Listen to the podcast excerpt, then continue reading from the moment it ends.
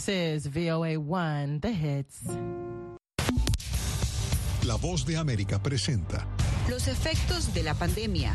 Fue un, un desafío no solo para la salud, también para la vida de las personas. Que van más allá de lo físico. No necesariamente pensamos en las personas que no están bien de la mente pero que impactan desde lo más profundo. La salud mental es la gran olvidada en estas sociedades eh, del hiperdesarrollo, sin duda. Alzando barreras y abriendo heridas que dañan las bases de una sociedad en vías de recuperación. En B360 analizamos las alertas sobre salud mental que lanzan los organismos sanitarios mundiales. ¿Cuál es la realidad del momento y qué nos depara el futuro? Hola, bienvenidos a Venezuela 360. Desde Washington les saluda Cristina Caicedo Smith. Y bueno, cada mes de octubre la Organización Mundial de la Salud celebra el Día Mundial de la Salud Mental con el fin de crear conciencia sobre los problemas relativos a este terreno en el mundo y evaluar los esfuerzos en apoyo al bienestar tras años de pandemia, meses de guerra, condiciones económicas adversas, inseguridad, hambre, aislamiento, son algunas de las variables que han golpeado la estabilidad emocional de muchos y sus efectos se han extendido a gran parte de una de las poblaciones más vulnerables, los niños y los adolescentes. ¿Cómo está el mundo en materia de salud mental? ¿Qué países son los más afectados y qué hacen los gobiernos para frenar el impacto? Te explicamos.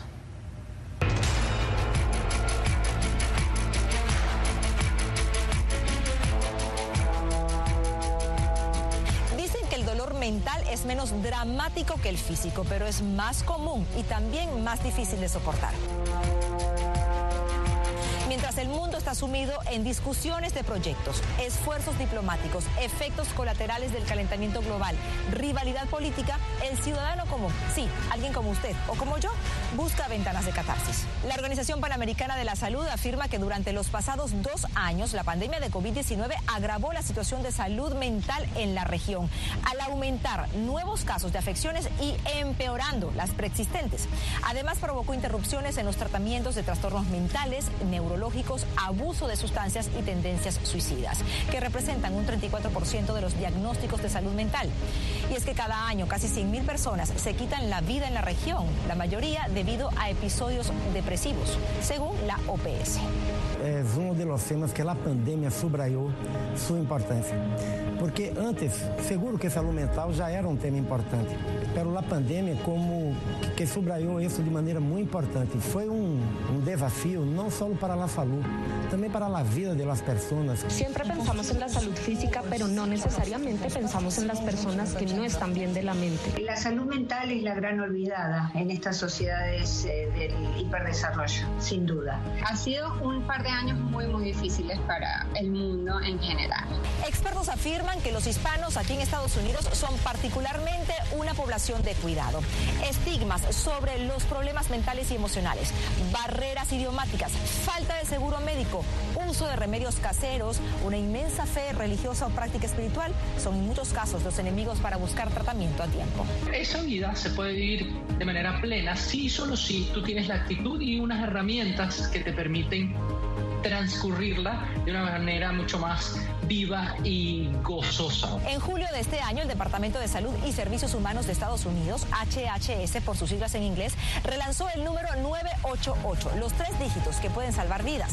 Se trata de una red de más de 200 centros de atención o call centers a nivel estatal y local para atender lo que la Casa Blanca cataloga como una creciente crisis de salud mental que aqueja a la nación. De hecho, la administración Biden dispuso de 432 millones de dólares para esta iniciativa. Solo en junio de este año, esta línea de atención recibió 17 mil llamadas, 37 mil chats y 3 mil mensajes de texto más que el mismo mes en 2021. Estamos entre esos dos polos entre la depresión y la ansiedad nos estamos moviendo allí porque todavía no entendemos bien dónde estamos parados en este momento como sociedad. Yo quiero ser capaz de ayudar a mis seres queridos que tengan un problema de salud mental. 2022 no ha terminado, pero los expertos ya apuntan al incremento de factores que le pondrían los pelos de punta a cualquiera. La firma Gallup reporta un récord de 41% de adultos en todo el mundo que en 2021 experimentaron mucho estrés. Los puntajes de índice de experiencia positiva en el mundo oscilaron entre un máximo de 85 puntos en países como Panamá y un mínimo de 32 puntos en Afganistán, que es, por cierto, el puntaje más bajo que Gallup ha registrado desde el inicio de esta medición hace ya una década. Pero hay más.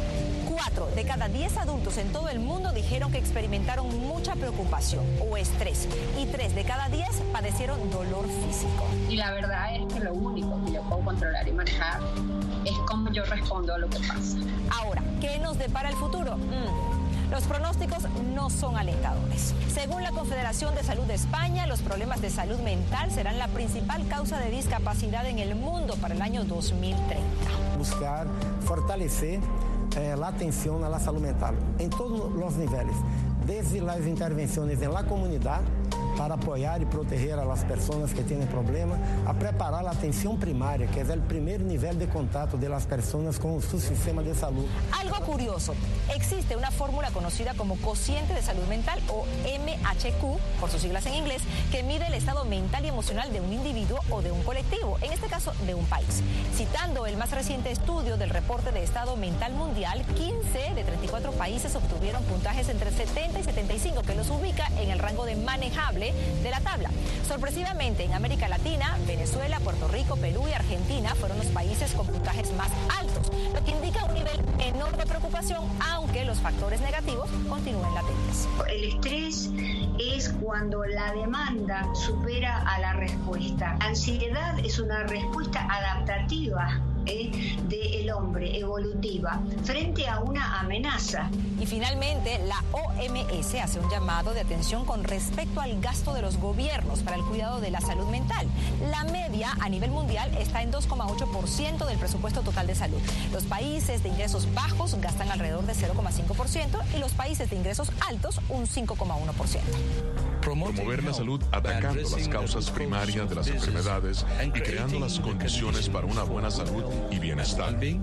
En la región de las Américas el gasto oscila entre 0,2% en Bolivia y el 8,6% en Suriname, por lo que el organismo recomienda que la asignación del monto esté en proporción a la carga de enfermedad, lo que en palabras sencillas significa mayor equidad en la atención y facilidad de asignación de recursos para campañas de información y programas de capacitación de profesionales, a la par de otras iniciativas. El tema de la telemedicina que puede ayudar a mejorar el acceso también a salud mental y que estuvo funcionando durante la pandemia y hay que profundizarlo también durante este periodo de recuperación. Porque a fin de cuentas, y aunque suene a juego de palabras, sin salud mental, la salud será menos saludable. Natalisa Las Guaitero, Voz de América, Washington. Hacemos una pausa, pero al regreso tenemos más información. No se vaya.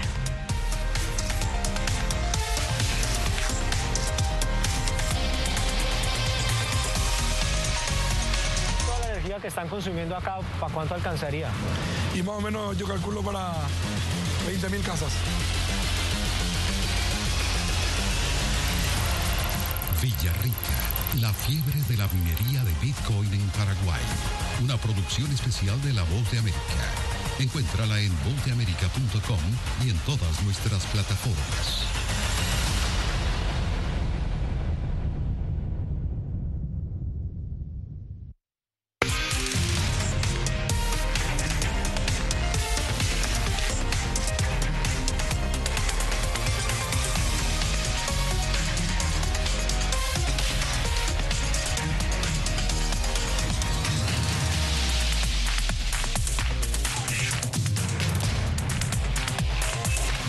Venezuela 360, cada semana por La Voz de América. ¿Qué tal desde Washington comienzan las noticias en el mundo al día? Día a día, desde la capital de Estados Unidos y donde se producen las noticias que más te impactan. El objetivo es llegar al otro lado de la frontera para pedir asilo. La Voz de América te conecta con el mundo al día, los hechos más allá de la noticia, para que tomes decisiones bien informadas, en el lenguaje que quieres, donde quieras y como prefieras. Conéctate con El Mundo al Día. Actualidad. Vamos a ver otra cepa nueva y otra cepa nueva. Análisis. En realidad, mucha de esta gente va a quedar parada de nuevo y va a ser una tragedia humana. Debate. Es la obsesión. La obsesión la tienen ustedes. Con la información más allá de los titulares. El tema energético es algo que se está analizando. La inflación es un problema global. 30 y 50 metros están ya las tropas. Su respuesta, doctor. Todas las semanas por La Voz de América.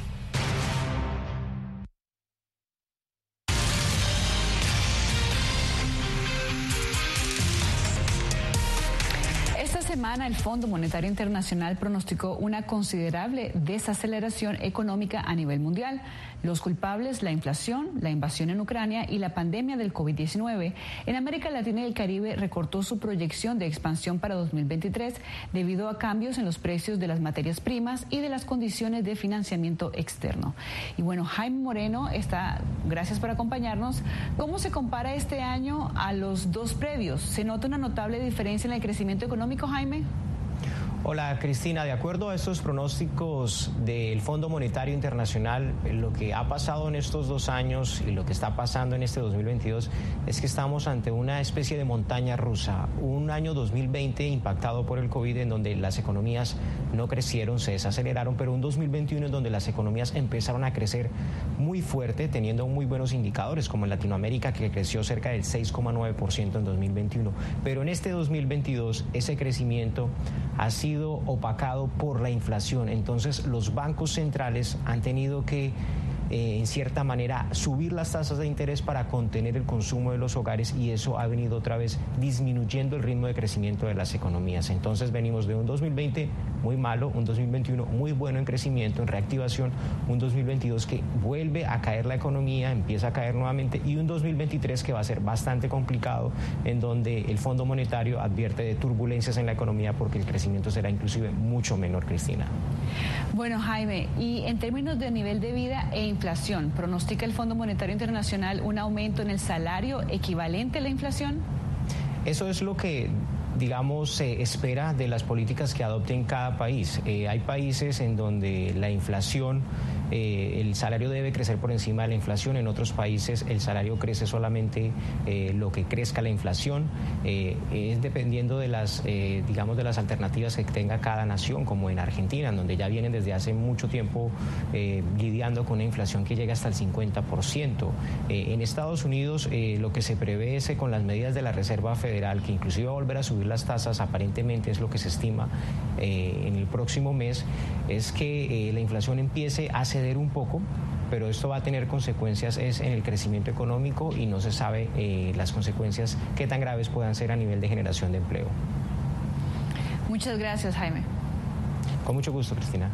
Y bueno, del tema económico nos trasladamos a una historia inspiradora. En Estados Unidos, un colombiano con entrega social ha impactado la vida de cientos de personas discapacitadas en todo el mundo, luego de descubrir sus habilidades para hacer que sordos ciegos y ciegos, eh, sordos ciegos, pudieran disfrutar de los deportes a través de las manos. Y, nada, yo... Desde hace cinco años, César Daza ha desarrollado una metodología de interpretación deportiva a través de tablas especiales diseñadas con líneas en relieve que permiten a personas con discapacidad visual y auditiva apreciar encuentros deportivos en vivo. Eh, creo que es impactante ver a, un, a una persona dándole la espalda a la cancha, además es el único espectador que le da la espalda a la cancha para poder ver un partido de fútbol a través de las manos. Este colombiano estima que ha llevado su técnica de interpretación deportiva a unas mil personas no videntes. En un comienzo empezó a traducir la emoción del balompié, cada saque de banda, cada gol, pero luego fue más allá. Y ahora la pasión de otros deportes de grandes canchas lo lleva hasta las manos de quienes padecen estas condiciones. Ya tenemos listas y diseñadas las técnicas para, para baloncesto, para fútbol americano, para béisbol. Son deportes que son muy fuertes aquí en los Estados Unidos y, y sabemos que literalmente la vamos a sacar del estadio con estos otros deportes muy marcados acá en Estados Unidos. De acuerdo a la Organización Mundial de la Salud, en el mundo existen más de 314 millones de personas con discapacidad visual. César aspira a que su experiencia, su metodología, la interpretación que brinda sea aprendida por otros y así extender el alcance de su técnica. Mi objetivo y mi sueño es llevar a cada una de ellas a interpretar los deportes de sueños.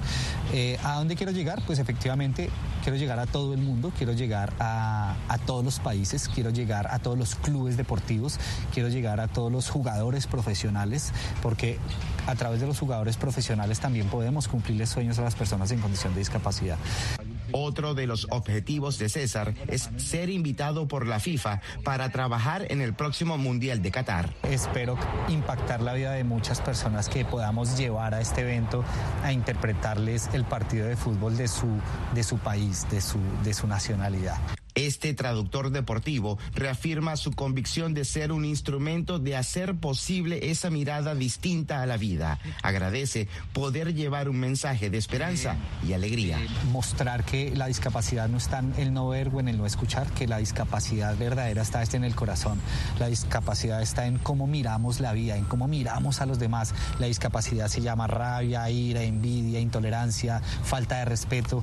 Esa es una verdadera discapacidad. César está en búsqueda de patrocinio para extender su alcance. Por ahora, a través de su esfuerzo y el de su equipo de voluntarios, puede ayudar hasta 10 personas con discapacidad de manera simultánea. José Berralete, Voz de América, Miami. Hacemos una nueva pausa, quédese con nosotros.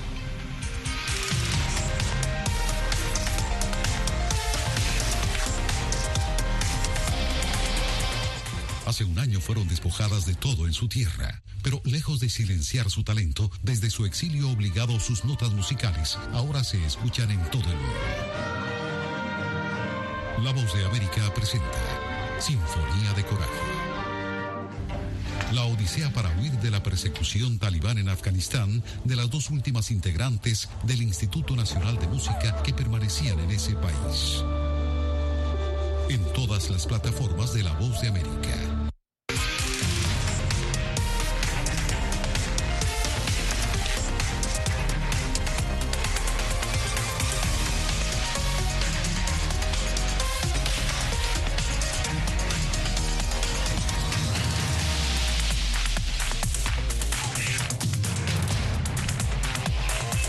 Venezuela 360, cada semana por La Voz de América.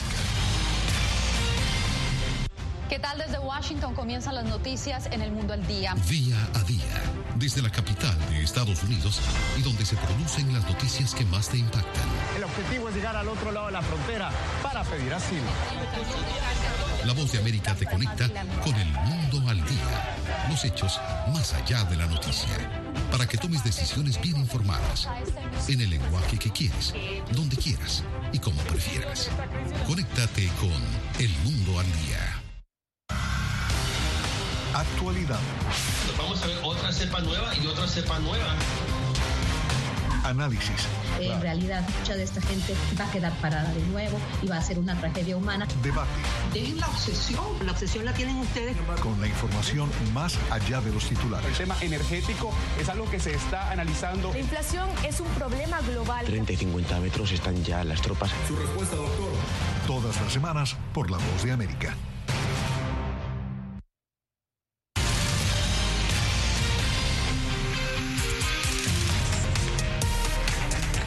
Las jugadoras de fútbol venezolanas son cada vez más requeridas por equipos profesionales de otros lugares del mundo. Un ejemplo es la Superliga Ecuatoriana. B360 tuvo la oportunidad de dialogar con algunas de ellas quienes le contaron sobre sus expectativas y sueños en el denominado Deporte Rey. A Hilaris Villasana la acompaña siempre una sonrisa. Dice que es porque se siente orgullosa de ser parte del que considera uno de los mejores equipos de Sudamérica, Dragonas, filial de Independiente del Valle. A sus 24 años, esta joven originaria del Tigre en el estado Anzuategui en Venezuela cuenta con larga experiencia en el fútbol de su país, pero también en Colombia y ahora en Ecuador. Desde que llegué siento que esto es un paraíso deportivo, una oportunidad de crecimiento, de desarrollo tanto en lo personal como en lo deportivo y estoy sumamente feliz de haber llegado a este maravilloso club. El tiempo y la distancia han hecho pensar a Hilaris de muchas formas su futuro, su carrera deportiva y lo duro que ha sido migrar. Para mí es un, un orgullo representar los colores de mi país, aunque sea en otro club, eh, feliz de aportarle al, fútbol ecuatoriano. El entrenador de Hilaris, Rodrigo Castrillón, quien lleva más de cinco años vinculados a este proyecto deportivo, destaca sobre todo el temple y el liderazgo de las jugadoras venezolanas. Y logran adaptarse rápido porque tienen esta idea de que vienen, salen de un lugar y vienen a buscar algo mejor. En otro punto de la capital del Ecuador conocimos a Andreina La Cruz, otra destacada jugadora venezolana que presta sus servicios para el Club Liga Deportiva Universitaria de Quito y su filial femenina Guerreras Albas. Al igual que Independiente del Valle, se trata de un equipo con una larga historia y múltiples títulos en el país. Mi intención no es solamente eh, dejar una buena imagen como deportista, como atleta, sino como persona, porque yo creo que el expresar o el dar a saber de dónde vienes siempre hablará de lo bien que te criaron. Y del fútbol de Andreín y su calidad como persona también hablan su entrenadora y sus compañeras. Coinciden en el enorme reto que representa juntar distintas culturas y lograr buenos resultados. Cuando una jugadora viene de Venezuela, con toda la problemática de, de sus países, ya de por sí son guerreras. Ya de por sí son guerreras. Que es diferente venir quizá de otro país donde la cultura, la parte social y política no está tan complicada. Yo tengo que aprender mucho con las muchachas y también ellas aprenden mucho conmigo. Son una, experiencia, una troca, un cambio muy bueno. Ya está Lilioski García protegiendo su parante. A unos 400 kilómetros de Quito, en la ciudad de Guayaquil, juega como arquera otra venezolana, Lilioski García, de 27 años, quien afirma que es muy significativo representar a su país.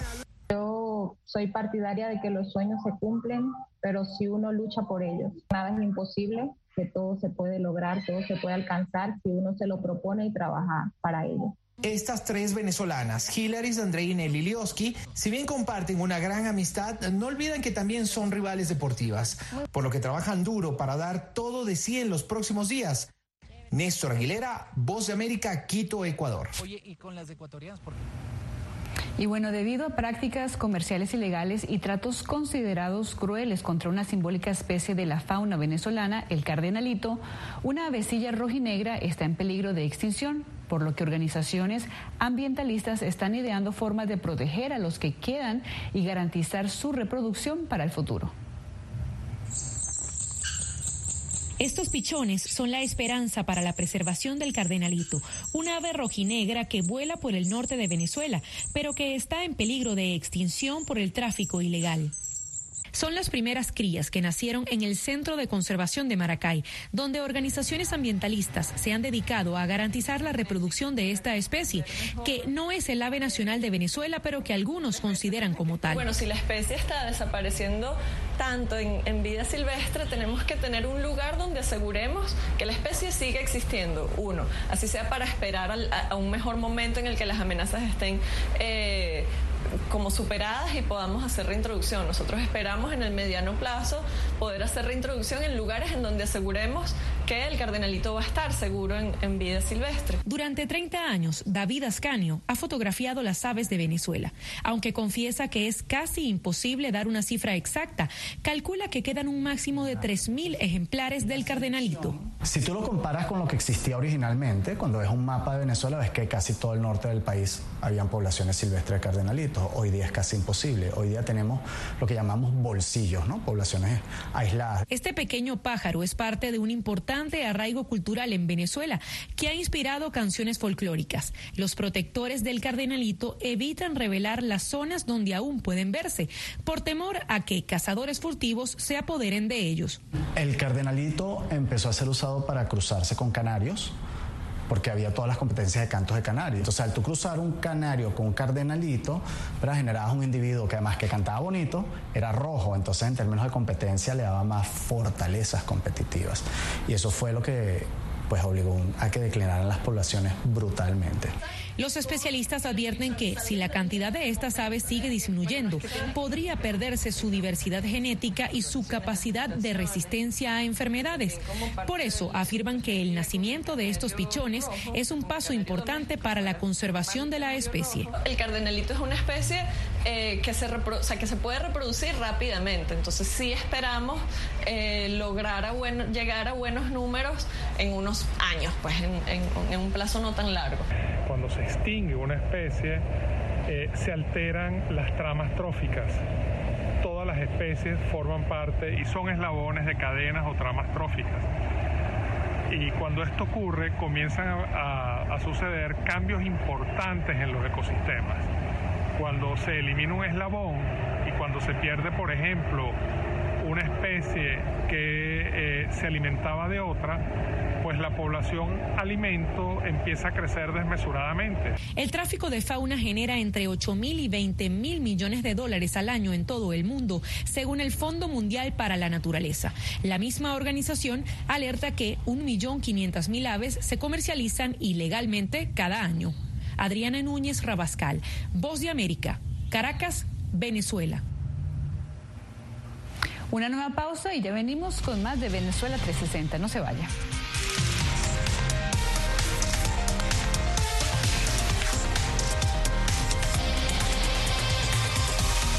Si contamos toda la energía que están consumiendo acá, ¿para cuánto alcanzaría? Y más o menos yo calculo para 20 mil casas. Villarrica, la fiebre de la minería de Bitcoin en Paraguay. Una producción especial de La Voz de América. Encuéntrala en vozdeamerica.com y en todas nuestras plataformas.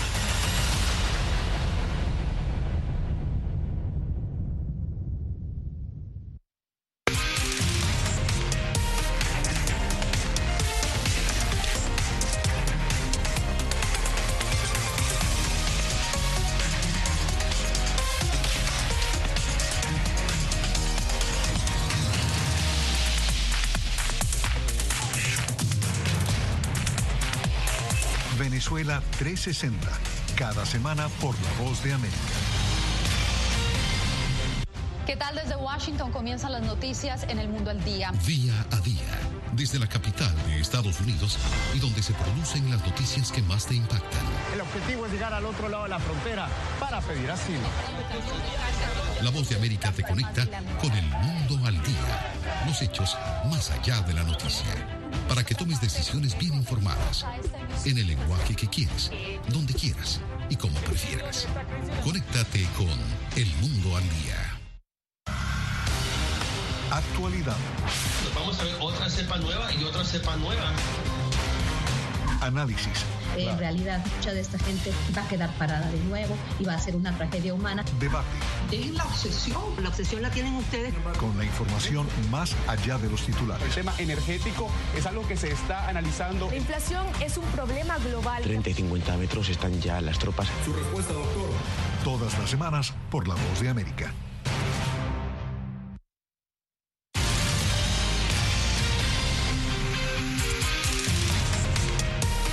Primera vez, luego de la pandemia, los jardines de la Casa Blanca abrieron sus puertas a visitantes. Los amantes de la historia y de la naturaleza podrán caminar por hermosos jardines, huertas de vegetales y flores.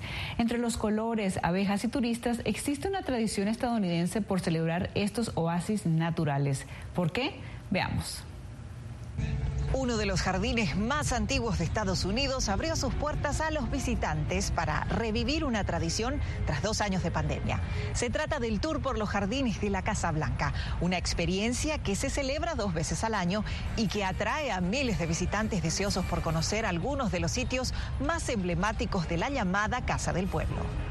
Instituido en 1972 por la primera dama Patricia Nixon, el recorrido por los jardines del ala sur de la Casa Blanca se realiza dos veces al año. Durante el recorrido, los visitantes pueden disfrutar de la explosión de colores típicos de cada temporada. En primavera, el despertar de las flores y en otoño, el cambio de hojas.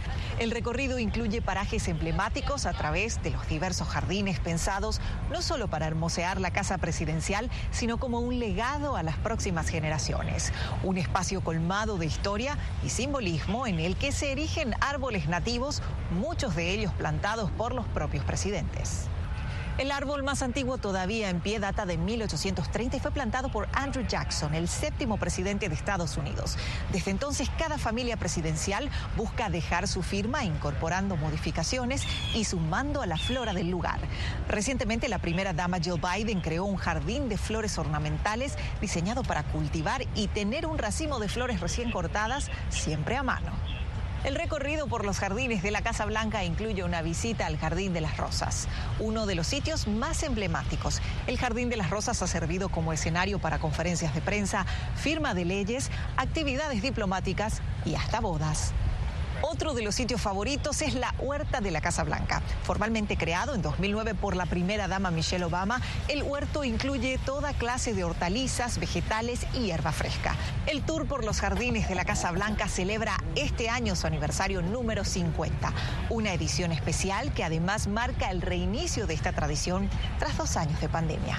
Belén Mora, Voz de América, Washington. Y bueno, gracias por acompañarnos. Les informó Cristina Caicedo Smith. Hasta la próxima.